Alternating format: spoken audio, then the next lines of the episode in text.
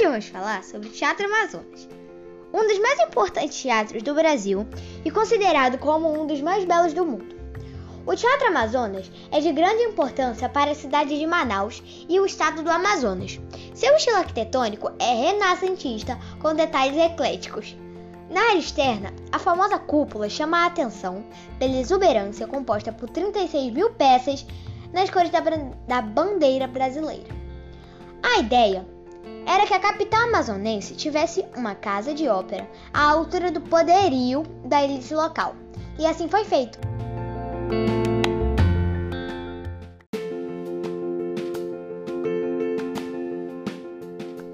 Uma casa de espetáculos em alvenaria, cuja pedra fundamental foi colocada em, 1900, em 1884.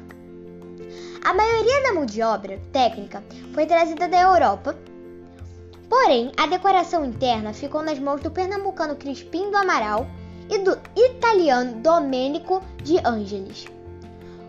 O salão de espetáculos tem a capacidade para 701 pessoas, distribuídas entre a praia.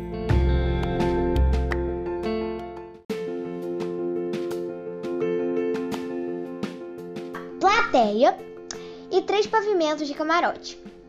É de uma beleza esplêndida, do chão ao teto, com suas telas ilustres de bronze francês. Nas paredes do salão são retratadas as belezas da floresta tropical, o avanço tecnológico como o barco a vapor e uma das obras mais impactantes mostra Peri salvando Ceci no clássico romance O Guarani de José de Alencar. O teatro está localizado no centro de Manaus, no Largo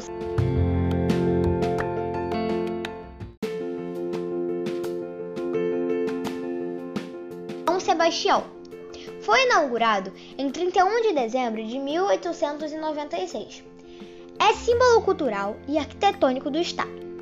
É um ícone do auge do ciclo da borracha e do progresso econômico e cultural devido ao interesse mundial na seiva das seringueiras e na floresta amazônica.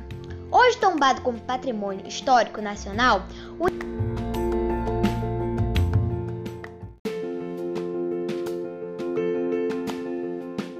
Amazonas é símbolo da prosperidade brasileira que até hoje atrai visitantes do mundo inteiro. Uma joia encravada na Amazônia. Agora, algumas curiosidades sobre essa obra monumental. A primeira ópera encenada foi a La Gioconda, baseada em Victor Hugo no século XVII e ambientada originalmente em Veneza, Itália. Ao longo de sua história, passou por dois importantes restauros. Em 1974 e em 1990. Algumas características mudaram ao longo do tempo, em função de necessidades contemporâneas, como a ventilação do teatro que foram planejadas em uma época que não existia o ar-condicionado e que, em função do crescimento da cidade e do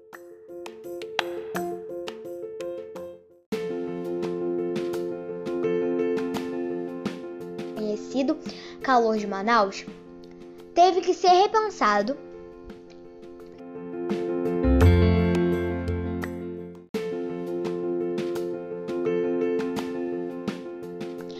alterando inclusive as poltronas usadas nos dias de hoje.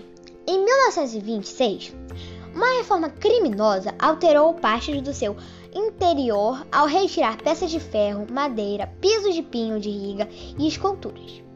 Até 1930, ainda se tem relatos de assaltos ao patrimônio público. Sua cor original, de 1897, era cinza e branco, e somente em 1960 recebe a cor rosa. No restauro de 1974, retornou às cores originais, porém debaixo de polêmicas.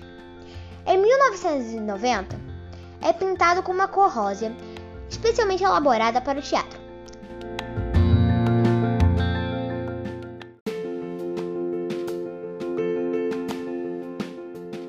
Pela beleza e magnitude, tanto interna como externa, o Teatro Amazonas serviu como cenário até para filmes internacionais, como o desenho animado Rio 2.